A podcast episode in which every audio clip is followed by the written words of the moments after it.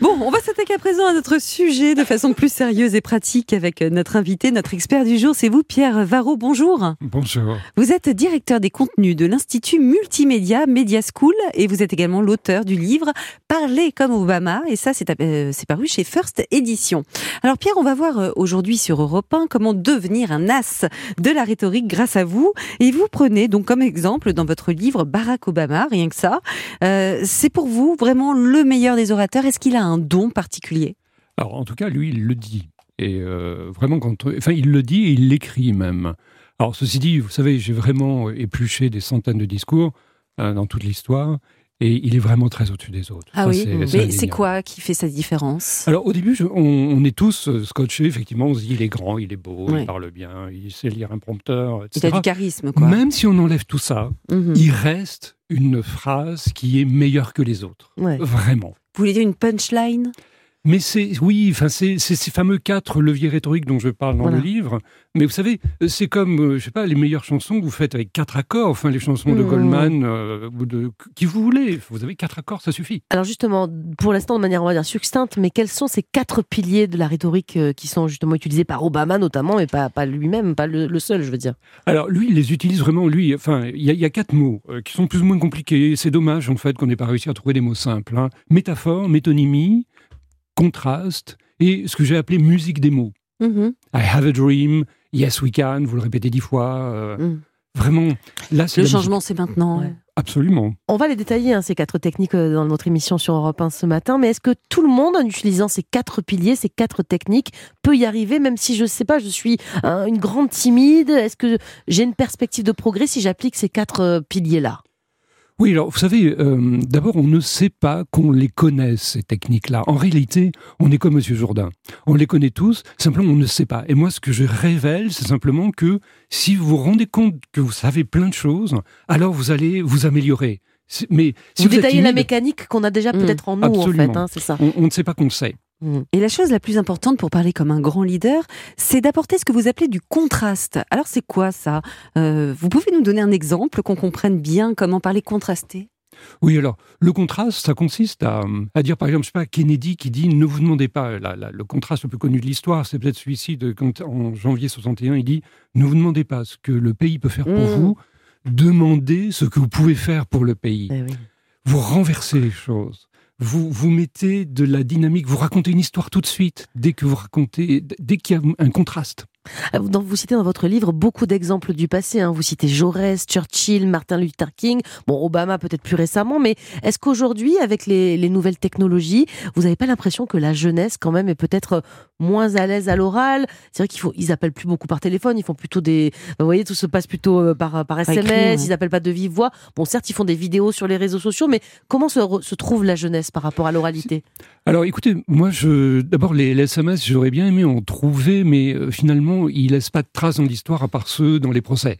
Mais euh, si vous allez, je suis allé dans les manifs euh, de, février et mars, et il y avait des pancartes. La, créativité, elle est partout. Il est y compris dans la rue. des pancartes comme pour les réformes, c'est comme Oli, ça veut dire non.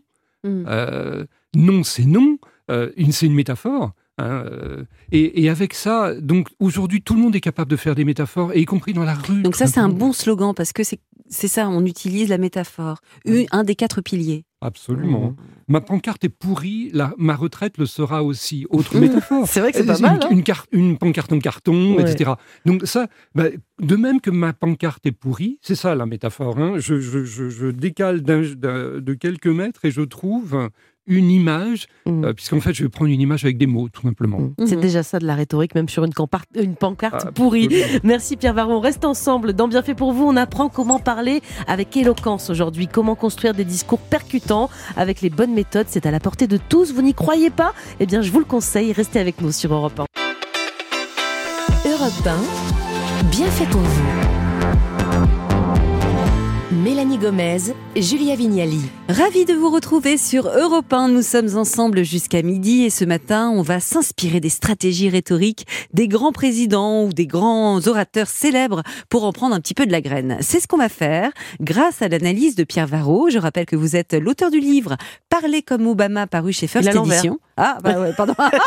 Ah, ça va être difficile de parler à l'endroit. Voilà, je vais essayer de parler à l'endroit, de vous montrer le livre à l'endroit. Euh, c'est paru chez First Edition. Pierre, on va sortir à présent la, boîte à outils hein, pour savoir euh, comment euh, parler comme Obama, par exemple. C'est un très bon exemple. Il nous inspire cet homme-là. Alors, je crois que la première chose à travailler, c'est, on en parlait tout à l'heure, la métaphore. L'idée, c'est quoi? C'est de faire comprendre quelque chose de compliqué avec une image, tout simplement? Tout simplement. Au lieu de dire on va, on va développer les industries, euh, les éoliennes, la géothermie, euh, le solaire, on va dompter le vent, le soleil, la terre. Oh, ça donne vachement plus envie, hein, c'est vrai. Hein. C'est imagé en fait, c'est ça Mhm. C'est une image. une image avec des mots. Est-ce que vous dites dans le livre aussi, c'est qu'on n'a pas forcément besoin de, chercher des métaphores très compliquées. Euh, vous avez des exemples de métaphores simples qu'on peut euh, utiliser. Alors parce que bon, les éoliennes, on n'en parle peut-être pas tous les jours, mais moi, dans ma vie de tous les jours, si je mhm. veux embarquer mes collègues dans une présentation, est-ce qu'il y a des petits trucs euh, que vous avez niveau métaphore justement? Oui, imaginez, je sais pas, je viens d'être nommé à la tête d'un service, euh, je sais pas, je prends n'importe quoi, euh, je suis à la préfecture, je dis on va changer de braquet, on va changer de braquet, on va arrêter de faire des petites mesures, on va faire des grandes mesures, on va changer de mmh. braquet, ou bien on, travaillait à la petite cuillère, maintenant on va travailler à la pelleteuse. Tout de suite ah, comprend là. Euh, oui. Nous, ce serait quoi en radio? On va changer d'onde on va... Sais pas. Mais, mais vraiment, enfin, vraiment c'est très simple, enfin, il faut pas aller chercher midi à 14h, c'est mmh. encore une métaphore. Mais l'idée c'est vraiment de dire, allez, je vais simplifier la vie, des, je suis sous préfet, euh, on va simplifier la vie des administrés, on va dire, je sais pas, l'Everest administratif, on va le faire fondre littéralement, enfin, mm. ce que vous voulez, mais des images, des images. Alors le deuxième levier, vous en parliez euh, tout à l'heure pour savoir comment euh, parler comme Obama, c'est la métonymie. Alors je connaissais pas ce mot et pourtant vous écrivez que dès l'école primaire, on utilise cette méthode. Expliquez-nous. Oui, parce que à l'école, pour apprendre, par exemple, l'addition, on va pas vous donner des grands principes. On va descendre tout en bas de l'entonnoir. On va dire tiens, j'ai trois pommes, j'en rajoute une, ça va faire combien?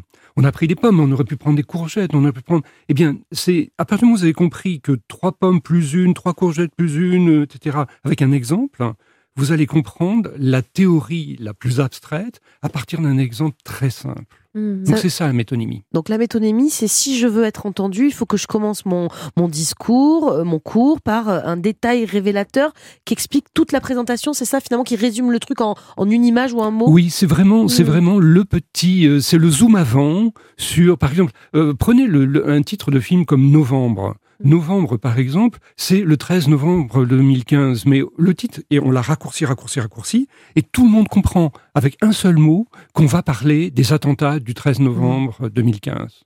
Et, par exemple, qu'on comprenne bien, qu'est-ce qu'il a fait Barack Obama comme métonymie dans ses discours les plus marquants? Alors, la métonymie la plus extraordinaire, c'est quand il explique, il dit je, il dit mon père, mais il dit même pas mon père, il dit un homme dont le père ne pouvait pas entrer dans un restaurant réservé aux blancs euh, dans les années 60, aujourd'hui peut prêter le serment suprême. Il mhm. dit en fait quelque chose qui, euh, la condition des Noirs s'est améliorée mhm. euh, en, en 40 ans, euh, à tel point que celui qui était victime de la ségrégation, mm. aujourd'hui, son fils, il peut, il peut aller devenir président de la République. On part presque de la petite histoire, c'est ça pour euh, euh aller vers la grande? Oui, oui. On comprend une épopée à partir du destin de quelqu'un. D'accord. En revanche, il faut la manier quand même avec précaution, la métonymie. Vous dites que vous donnez des conseils dans le livre pour éviter les ratages. Quel est le risque si on abuse des métonymies? C'est que personne ne comprenne rien parce qu'il y a que vous qui vous comprenez. Et alors là, bon, ça marche pas du tout. Donc il faut prendre un détail que tout le monde comprend. Universel, quoi. Enfin, qui parle à tous. Pierre, vous avez également euh, tout à l'heure évoqué le contraste, hein, qui est le troisième pilier pour être un bon orateur. Et vous dites que ça permet de se sentir plus intelligent quand on ajoute du contraste euh, dans son discours. Vous comparez ça à l'apprentissage d'une langue étrangère quand on est capable euh, d'anticiper hein, ce qui va être dit, c'est ça? Oui, parce que vous savez, quand on apprend l'anglais, on est toujours en retard sur ce qui vient d'être dit. On essaye de comprendre ce qui vient d'être dit. Mm. Et quand on comprend bien l'anglais, on est capable de dire, tiens, il va continuer la phrase comme ça.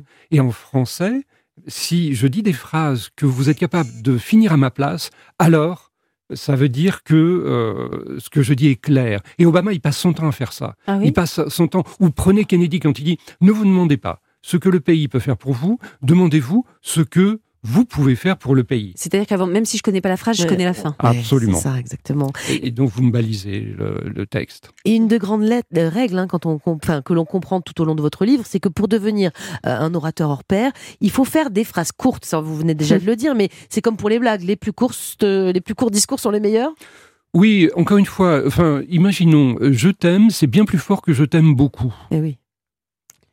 Ou je t'aime euh, vraiment beaucoup. Et regardez, oui, et, et, et encore, et, et, Goldman va encore plus loin quand il dit, euh, c'est même pas je t'aime, oui, il dit, sache que je, et c'est tout. Il, arrête là. Moins j'en dis, plus c'est fort. Ah, c'est dingue. Je crois que j'aime Et je t'aime plus, ça fait quoi? Il faut mieux dire je t'aime plus du tout?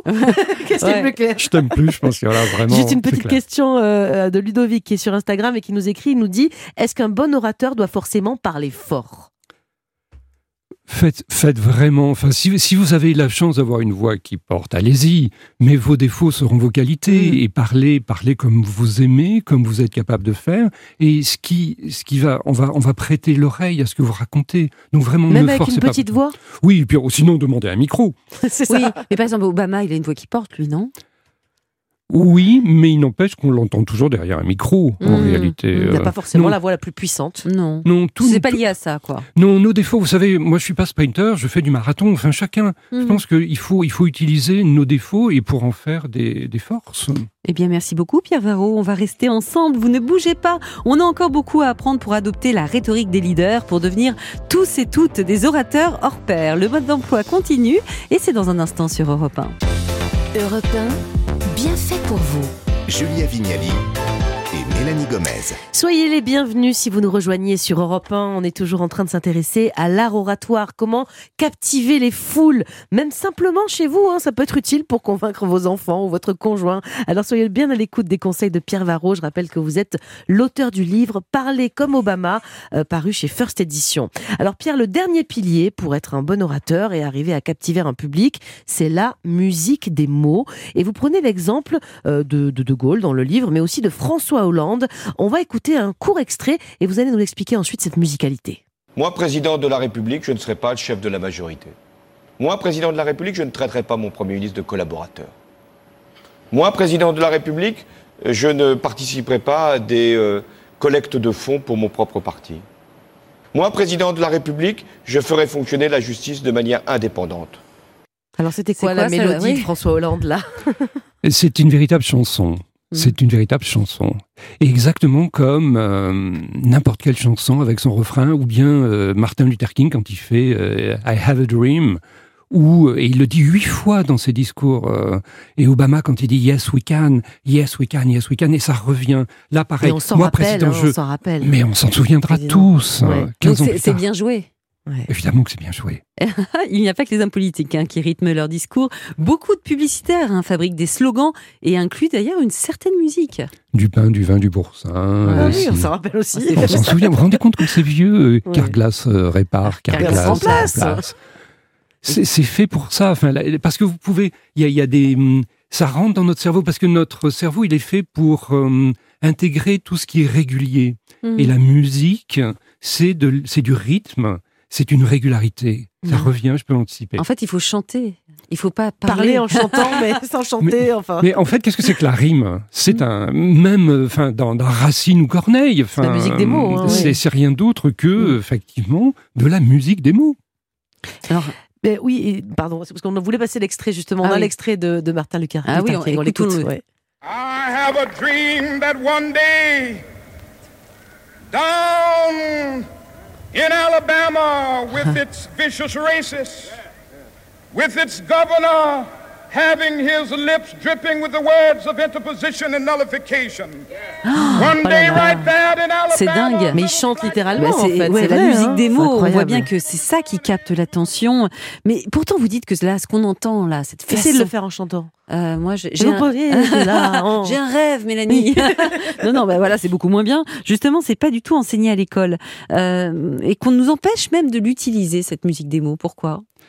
Alors, les ce qui est vrai, c'est qu'à l'école, on nous dit évite la répétition. Je pense que si c'est une leçon à, oublier, c'est bien celle-là. Mmh. Parce qu'à un moment donné, au contraire, euh, mais même, enfin, dans Corneille, mon bras qui, etc., mon bras qui, etc., on continue, on, répète, on répète. Non, non, et moi, président jeu, I have a dream, on y est tous extrêmement sensibles. Donc, oublions cette leçon qui consiste à dire euh, éviter les répétitions. Au contraire. Enfin, pas, pas, tous les, pas chaque phrase. En tout cas, Sachez, voilà, oui, c'est-à-dire que, la, enfin, éviter la répétition pour dire euh, j'ai du vocabulaire, mais à un certain moment, ça vaut le coup de, de, de jouer dans l'autre sens. De Si vous voulez vous faire entendre, en fait, c'est Ouais. ça aussi, imprégné dans la tête des gens. Mais Pierre, qu'est-ce que ça apporte cette musique dans un discours? Euh, Est-ce qu'on sait justement comment ça va agir sur euh, nos cerveaux à nous justement qui ont bien euh, hein, qui ont bien intégré ce moi président, ce yes weekend Comment ça marche dans mon cerveau quand j'écoute ça? Le cerveau est fait pour repérer les régularités. Et du coup, il a des symétries. Par exemple, quand je suis un bébé, si ma maman arrive par la gauche ou si elle arrive par la droite, il y a deux profils différents. Et il faut que mon cerveau soit capable de dire, mais non, c'est la même maman. Eh bien, on a le cerveau qui est pré-câblé pour détecter les symétries, les, les rythmes. Et du Mm. coup, notre cerveau, il apprécie quand on lui donne de la, du rythme, tout simplement. Alors, Pourquoi ça marche plus à ouais. l'adolescence ça? Parce que quand on répète dix fois, Ah éteins bah. la lumière dans ta chambre, éteins la lumière dans ta Ça chambre, marche pas. ça marche pas. Faut le dire de façon plus chantée, peut-être. Bonne idée. Ouais. C'est ça. Justement, vous savez quoi? On va parler d'un d'un adolescent, puisque c'est la question de Belinda au 39-21. On va l'écouter. Bonjour Mélanie, bonjour Julia. Euh, bah, écoutez, ce sujet m'intéresse particulièrement parce que j'ai euh, mon fils au collège hein, qui euh, doit passer un examen oral, un, exposé devant euh, les autres élèves de sa classe, et il est tétanisé, extrêmement stressé, il tremble, il arrive, enfin, il bafouille, et vraiment, ça, c'est, une peur bleue pour lui de devoir se représenter devant sa classe. Est-ce que, est-ce que c'est normal d'avoir le trac à ce point-là? Merci pour votre aide. Votre aide. Oui, bah, comment on peut l'aider? Comment on peut faire pour calmer ce trac avant une prise de parole? Est-ce que vous avez des conseils à donner à cette maman et, et à son fils? Oui, tout simplement, euh, on a tous le trac, et heureusement. Heureusement. Donc ça, il faut. Moi aussi, je, moi aussi, j'ai peur. Moi aussi, j'ai préparé hier soir quand Mhm. j'ai su que j'allais parler à Europe 1. Donc, on a tous peur. Alors, la question, c'est pas de savoir. Et c'est le courage. C'était Mandela qui disait. Le courage, c'est pas de ne pas avoir peur. C'est de surmonter ce qui me fait peur. Et en fait, je suis à moi-même mon propre ennemi. Et il faut lui dire à votre garçon que euh, les profs pour 99% d'entre eux, ils ont envie euh, du, succès de leurs élèves. Mm. Que euh, les sadiques sont rares dans le cours dans le dans le vraiment dans le corps enseignant et que il en- et du coup à la limite même qu'ils s'imaginent si j'ai raté qu'est-ce qui se passe? Bon, on lui dire écoute euh, recommence demain mais alors, Mm. alors maintenant ok j'ai raté Euh, je vais m'entraîner et ça c'est tout simplement tester en famille tester tester tester recommencer il n'y a pas d'autre il y a pas L'entraînement, c'est bon pour devenir un bon, un bon orateur. Je veux dire, s'entraîner devant papa, maman, Ou aller même faire cet seul. exposé qu'on va devoir présenter, c'est c'est un bon. Mais Obama, il a fait des dizaines de milliers de discours avant de faire celui qui- de, de janvier 2000, euh, 2009. Y compris devant sa glace, vous pensez? Mais il a vraiment fait des milliers de discours. Il a écouté euh, Martin Luther King. Il a vraiment, il a fréquenté les, les, les Mhm. églises noires. Tous les basketteurs qui réussissent euh, le- les paniers, mais c'est pas des centaines de fois qu'ils ont répété, Mhm. c'est des milliers de fois. Et pour les adolescents, euh, j'en sais quelque chose qui peut les gêner, c'est le regard des autres aussi dans la salle. Si on est justement, on a peur un peu de, du regard des autres ados qui vont nous regarder, ou d'autres collègues, hein, je veux dire, parfois. Est-ce qu'il y a, un, je sais pas, un truc, on regarde de loin, on regarde. Est-ce que vous avez quelque chose pour le regard, pour Alors- être plus à l'aise justement sur scène ou, de, sur, ou au tableau Il, il faut, il faut se donner. On, on a forcément dans la classe un ou deux Mhm. alliés. C'est cela qu'on va regarder. Et pour les gestes, on, est, on fait quoi? On bouge avec ses mains pour se rassurer? Alors, Oui, vraiment, faut, faut pas hésiter à prendre l'espace avec les mains. Je vous ai vu faire tout à l'heure, vous, vous preniez Oui, l'espace. Vraiment. Mais, et, euh, mais il faut vraiment Voilà. oser. faut oser ouvrir la poitrine. Mhm. Euh, donc ça, répéter, répéter, répéter. C'est quoi le truc gestuel euh, qui, qui vraiment qui claque de Barack Obama? Il, il, la- il- il ferme son poing, on n'est pas. Il ferme son poing et il tend le doigt.